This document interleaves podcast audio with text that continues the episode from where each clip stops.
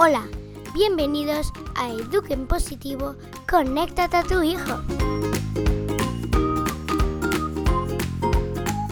Estás escuchando a Mariana Sánchez y a Jessica Clemente.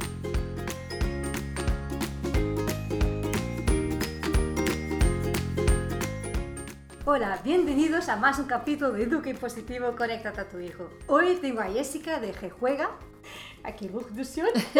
Gracias. Porque llevamos mucho tiempo para grabar este capítulo sobre el juego libre. Y yo he invitado a Jessica, que sabe mucho del juego libre, para entender y dar a conocer a los que nos escuchan un poco de qué va este tema. O sea, primero que todo, gracias Jessica por estar aquí. No, gracias a ti por invitarme. La verdad que llevábamos mucho tiempo intentando este momento.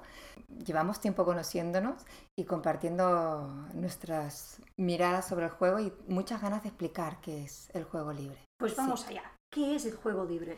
Mira, el juego libre, el libre es como un adjetivo que le hemos puesto para entenderlo un poco más, porque en realidad el juego libre es el juego, es jugar, no, no es nada más que jugar.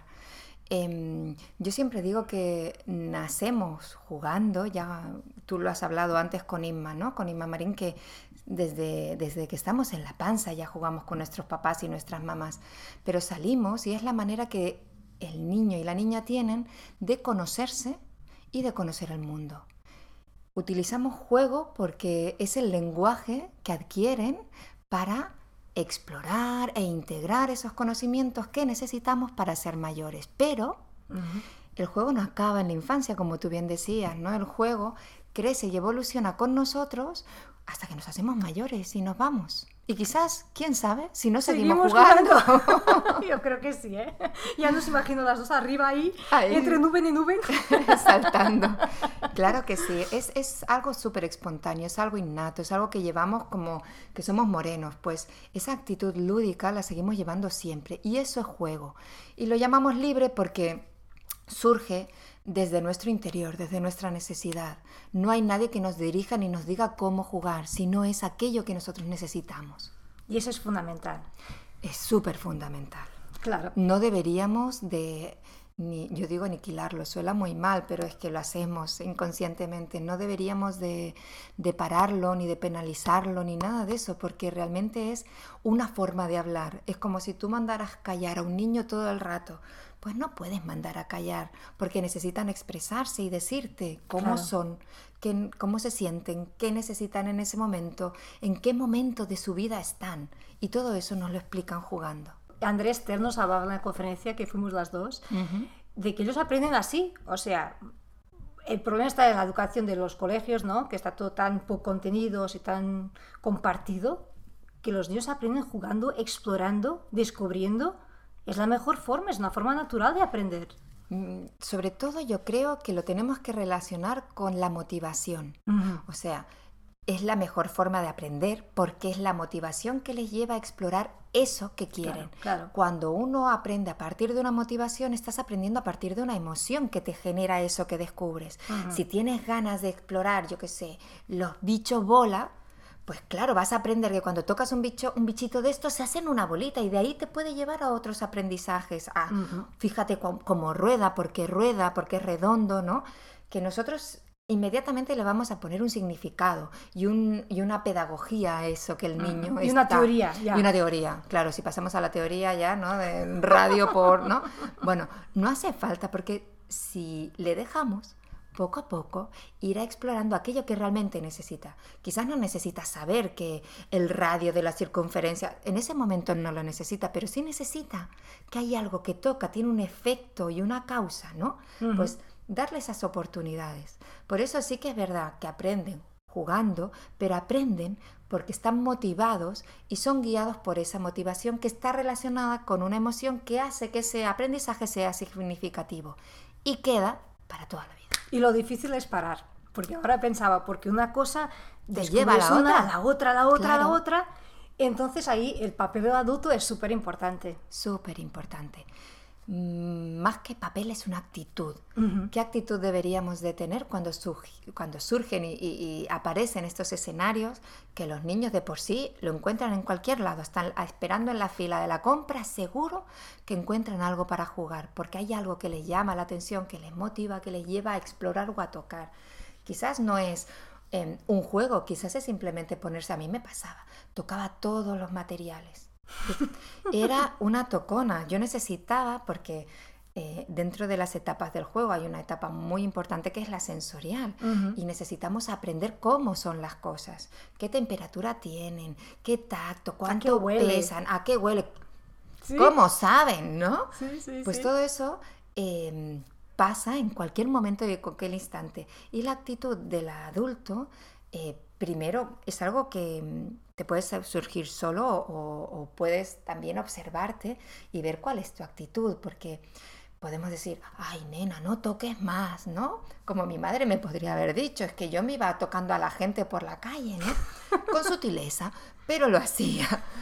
Entonces, la actitud es, bueno, te doy permiso, confío en ti, sé que estás haciendo algo en tu beneficio y que tú sola vas a saber también gestionarte. Y saber tu límite también, ¿no? y eso te iba a decir. Y también llega un momento en que el adulto también necesita poner un límite a esa actitud del niño, porque quizás es, es, que nos tenemos que ir a cenar y no podemos estar aquí hasta las 12 de la noche, ¿no? Un ejemplo de que podrían estar jugando la tarde, todo, toda, toda la tarde hasta, hasta antes de ir a la cama y da igual si comen o no comen, porque están tan metidos en su flujo, que yo llamo el flujo del juego, y hay una teoría sobre esto, que da igual lo que le digas, es que no te escucho.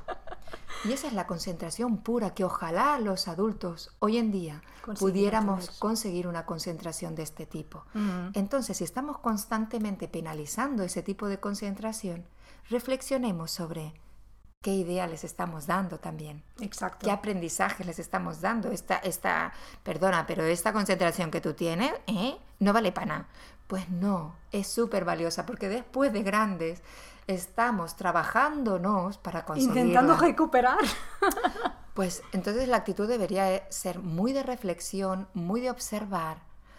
Yo siempre utilizo la palabra observar porque a mí me viene de serie, ¿no? Yo soy me, especialicé en diseño industrial y para mí la observación es básica y fundamental, pero se puede adquirir la observación. Se entrena. Se entrena. Es tan simple como sentarte y mirar, pero mirar con conciencia, decir, bueno, no tengo ahora nada que hacer, no tengo obligaciones en casa y voy a ver qué hace. Y sin prejuzgar también, ¿no? Total. Ese es el siguiente paso. Quitar prejuicios, quitar em, observaciones negativas, no, eso no se toca, no, eso no se hace así, ¿no? Dejar que el niño nos enseñe. enseñe. Una de las cosas que yo estoy como intentando profundizar en mí y quizás más adelante lo desarrolle al exterior, porque creo que primero lo tengo que vivir, es el, el, el la infancia acompañada desde la admiración. Cuando, ¿no? Cuando tú admiras a una persona adulta, se te cae la baba, ¿sí o no? Sí. Puedes estar horas escuchándole, maravillado. Que no te cansas, no das por la que hora. no te cansas. Nos pasa a nosotros cuando vamos a las conferencias donde nos encontramos. Podríamos estar... ¿Sí o no? Pues yo creo que deberíamos de acompañar a la infancia desde esa misma admiración que tenemos hacia el adulto. Cuando acompañamos desde la admiración a los niños y niñas, te das cuenta de una cantidad de potenciales, de una cantidad de aprendizajes que nos están dando. Mira que se me pone la piel de gallina. es que y mensajes, ¿eh? Claro, es que todo es, todo es lenguaje. Dicen los 100 lenguajes de la infancia, es que son 100 lenguajes que deberíamos de respetar siempre, le dejamos solamente uno. Y es una pena porque los tienen tan puros que tendríamos tanto, ¿no? Aquello de que aprender. que aprender de la concentración en el adulto, a ver cómo la adquiero. Pues mira un niño. Si es que solamente te hace falta mirarlo. ¿Cuál es? Primero, no tienen tecnologías o no deberían de tenerlas. Por eso pueden entrar tanto. Un bebé puede estar mirando un objeto horas. Horas. Sí. Horas y no se aburre. No. Eso, eso es magia. Hoy Pero luego llegamos los adultos y va, ya está. somos nosotros que cortamos estos momentos. O creemos que están aburridos. Sí, A él sí. se lo voy a cambiar porque lleva mucho rato con esto. Voy a ponerle otra cosa, ¿no? Y luego cuando crecen, mami, estoy aburrido. Y vienen a ti. Sí, Y entonces es algo que es una pena que nuestra actitud vaya dañando o modelando, digámoslo más finamente y suave, modelando un camino que ya de por sí lo tienen innato y que deberíamos nosotros aprender a cada paso. Yo mientras te escuchaba pensaba que los comentarios que los adultos hacen, ah, ya está en su mundo, pero es un poco negativo, ¿no? Como, ah, va, ahora que se ha metido en su bola, no, ya no está aquí. Yo creo que también desde el tono en que lo dices. Claro, y la mirada que haces. Total, porque el lenguaje también es eso, ¿no? Como son tus gestos, el lenguaje semiótico, ¿no? Del cuerpo, de tu tono de voz. Mm, Tú puedes... Tus eh, gestos, todo, todo. Tú puedes penalizar algo, pero desde un amor que la penalización no se entiende, ¿no? Y es un problema de límite, ¿no? Tú quieres poner Sí. un límite, ay, cariño, pero... ¿No? Pues lo mismo pasa cuando hablamos con el juego, ¿no? Puedes decir lo que tú acabas de decir, ella está en su mundo, o es que ella está en su mundo. Claro, con admiración. Totalmente distinto Sí, lo sí. que podemos decir, ¿no? Y Porque el niño se expresar. siente criticado y es como, "Uf, mejor no jugar más o mejor no irme a mi mundo porque a mi madre no le gusta. Porque fíjate cómo me está mirando cuando yo estoy en mi Exacto, mundo, ¿no? exacto. Entonces eso tenemos que tener muy en cuenta. Una de las cosas que tendríamos que trabajarnos muchísimo, aparte del tono, la voz, son las caras. Los niños triangulan en la realidad contigo para que tú le des la aprobación de sí o no, lo que estoy haciendo es correcto o no, ¿no? Entonces, claro, tú puedes decir, ay, qué bonito, pero tener una cara de totalmente De bonito no opuesto. tiene nada. No, entonces, a donde van a ir seguramente es a tu cara. Cuando hablábamos, la naturaleza tiene un, un papel muy importante también, que es donde puede explorar sin límites también, ¿no? Porque la naturaleza es libre y espontánea. Claro. No cada ciclo de la naturaleza es único y especial, pues a los niños les pasa igual y cuando se reconectan con ella se sienten como en su elemento, porque la naturaleza ofrece posibilidades de juego a cada nivel. No hace falta decir, este juego es para tres años. No, no. Ya encontrará en la naturaleza algo especial, no para los tres años, sino para él o ella Claro. para su momento vital.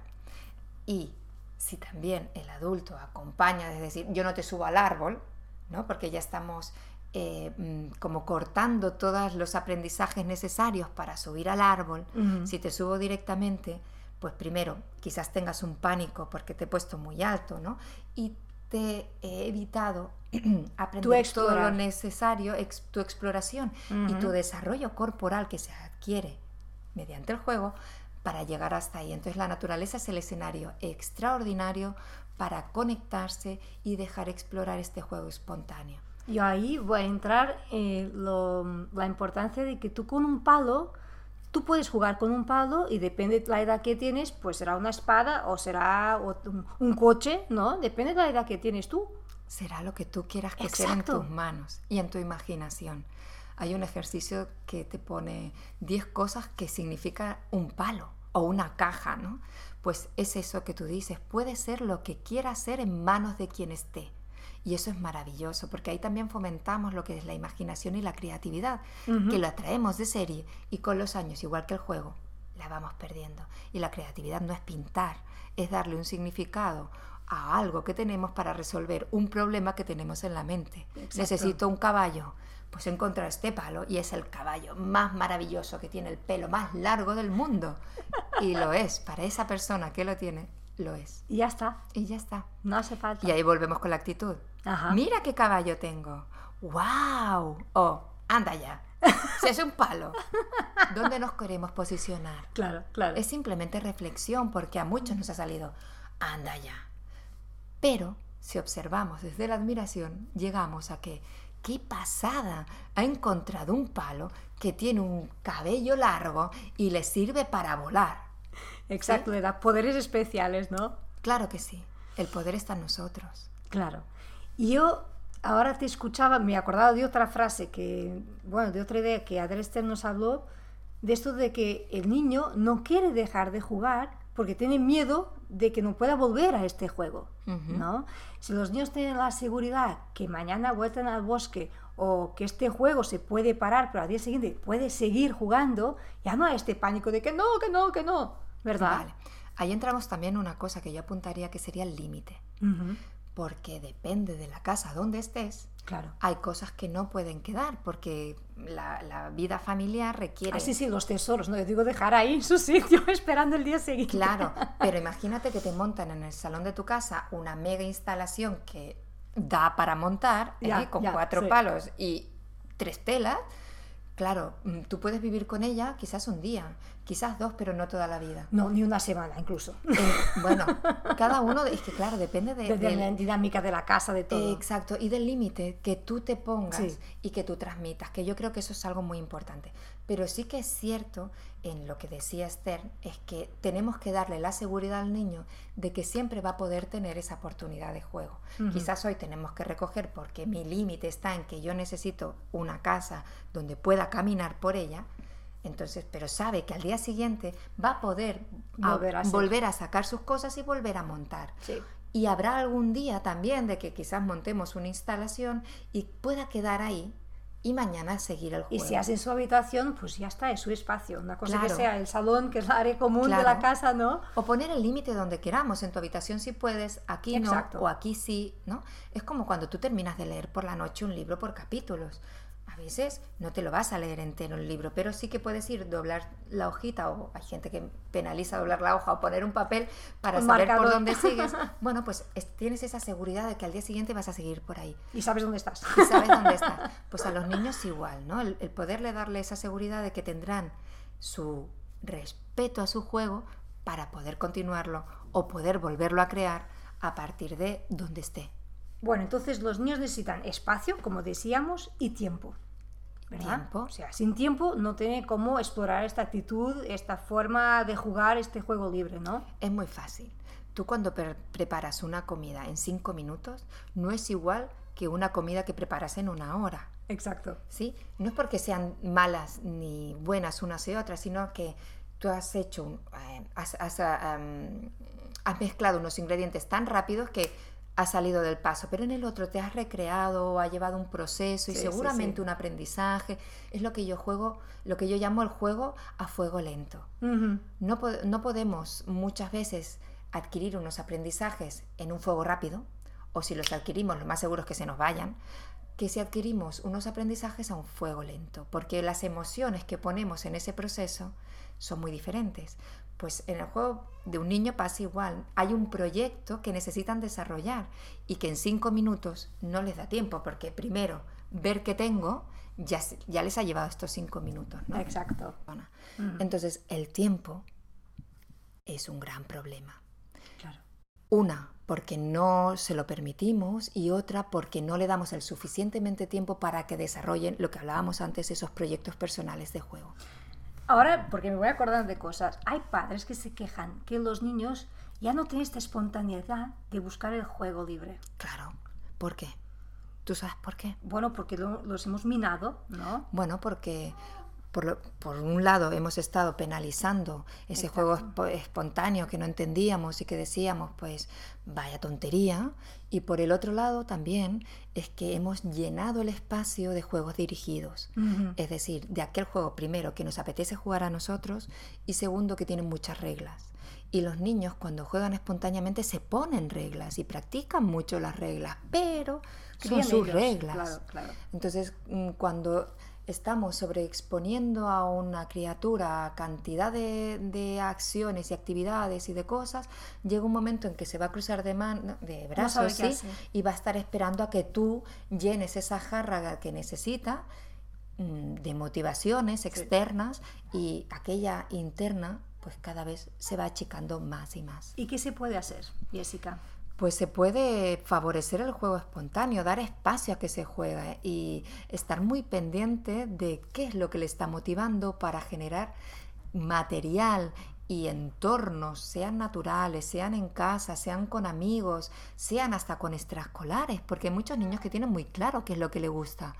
Pues permitirlo, pero que venga por parte del niño, no por parte nuestra. Sí, no es impuesto por el No es impuesto, exacto. Entonces, favoreciendo eso, el, el escuchar y el ofrecer material para que esa motivación crezca y crezca y crezca. Y quizás no es una en concreto, sino que se van dando varias a la vez. Pero tú haces una cosa que yo creo que es muy, muy importante, que es dejar, pones una propuesta en el suelo de la casa, en la habitación de los niños, y eso puede ayudar a los niños que están más bloqueados, diga, porque muchas veces los padres que cogen la televisión o el iPad para como, "Pf, no sé qué hacerte, tengo que hacer la cena, pues vete ahí que te quedas tranquilo. Y en cambio, si le dejas una propuesta, a lo mejor le dará ganas de ir a jugar estará igualmente son tranquilo. chispas, son Exacto. chispitas. Si tú sabes más o menos cuál es el juego que le motiva, quizás puedes dejar un material cerca que haga que ese juego que le motiva aumente. Por ejemplo, yo hay algo que me encanta, que cuando hago eh, crema, crema de verdura, me sobran los pelitos del puerro, eh, las pieles de las patatas, pues todo eso yo lo pongo en unos cestitos y los pongo en el, en- en- bueno, en el salón, en la mesa del salón de mi casa. Y mi hija está jugando por allí, está muy con el juego simbólico de la, de la cocina y de, de su es mamá y la escuela. Entonces aparece eso ahí. Claro. Que va a ser la su sopa. eso es el sumum del sumum. Pues de ahí salen comidas, de ahí salen potingues para cuidar a- curar al bebé, de ahí sale el, el comedor del cole, de ahí salen mil Muchas historias. sí. podemos dejarlas, podemos ponerlas, podemos X. O telas, ¿no? De repente aparecen unas telas en el salón de casa y entran, ¿y esto qué es? Mira, no sé. Alguien ha pasado por aquí y ha dejado. Claro. Entonces a partir de ahí, pues ya Poner da magia. el La magia ayuda también, ¿no? Magia y bueno, la magia es que somos magia y Pero la magia es nuestra son. actitud, ¿no? Claro, la magia en ese sentido muy bien, me encanta, es la actitud que nosotros le ponemos para que ellos sigan fomentando su juego. Total.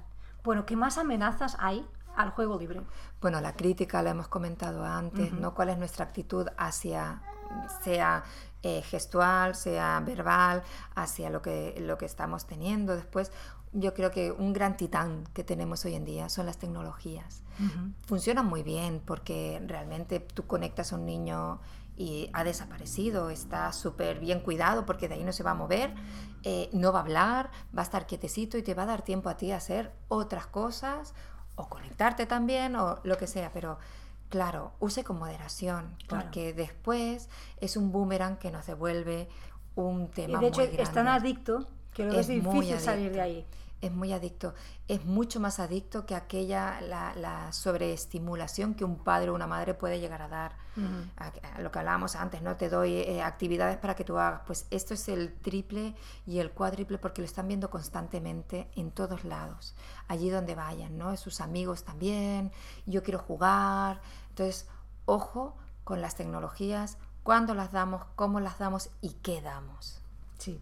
Y poner medidas justas. Yo creo que te he comentado, cuando mi marido ha decidido comprar la Play, yo digo, no, que esto va a ser un horror en casa. Pero las normas han sido tan claras. Bueno, ya tiene 14 y 10 años, ya está en otra etapa, ¿no? Pero aquí las normas son muy, muy concretas y como todos están para cumplir, adultos y, y pequeños, funciona. Claro, es lo que hablábamos de los límites. ¿Cuál es el límite que vamos a tener con esto? Pues en estas cosas pasa exactamente igual. Pero también, ¿cuándo aparecieron las tecnologías? Claro. Sí, ¿en qué, en qué ¿En qué momento aparecen? niños? Porque yo siempre hago una- un ejercicio que, ¿sabes? Los cubiletes estos que se amontonan y que necesitan de estar uno encima del otro para que hacer la, la pila exacta. Pues si entendemos que cada uno de esos cuadraditos es un aprendizaje que es necesario para el siguiente, pues vamos a entender que el, el último quizás sea cuando aparezca la tecnología, porque si no, no adquirimos ninguno de estos que, Claro, que claro. necesitamos para hacer una buena torre, una buena torre de aprendizaje. Y aquí pasa eso. Si anteponemos la tecnología, sí, seguro que aprenden cosas, sobre todo si ponemos una buena em, calidad en aquellas cosas con las que eh, interrelacionan tecnológicamente hablando, pero también necesitan tocar, sentir, oler, aprender la Explorar. realidad a partir de la realidad. ¿sí? Yo siempre lo que digo a los míos es que nunca vas a sustituir jugar en la calle y jugar con los vecinos y con tus amigos que estar ahí a jugando play. Eso no, No. eso no puede pasar. No. O sea, cuando día está lloviendo, que no te apetece salir, o incluso que tengas tus momentos pequeñitos en el fin de semana, bien, pero que no puedes quedar horas No. que vas a perder tiempo de jugar con otros niños. No. Y eso si hablas con tus hijos, le explicas, porque los niños son tan inteligentes, es muy fácil. No es la... Que da mucha satisfacción conseguir y ganar un juego de Play o lo que sea de estos videojuegos. Es verdad, y por eso es tan adicto, ¿no? Que ganas y ganas y ganas. Y no... A mí me gusta mucho hablar, sobre todo con mi hijo, porque él mismo, mami, es que no consigo parar. Y le digo, cuando empiezas a sentirte así, salta, sale fuera. Claro. Es como, como algo que te Es está... tu alerta, ¿no? Sí, es tu sí. alerta. Tienes que, ti- tienen que conocerse también en este También. mundo.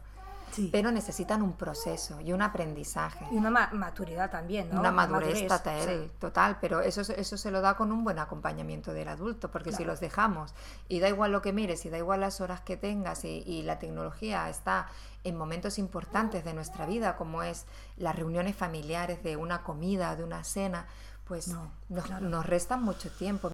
Bueno, eh, para terminar, terminamos quizá con la frase de Tonucci, que es una inspiración, este hombre es magnífico, que nos dice más o menos que el juego del niño, o que el juego libre, el niño te cuenta lo que quiere contar, Claro. no que tú tienes que controlar y que estés ahí metida, metida.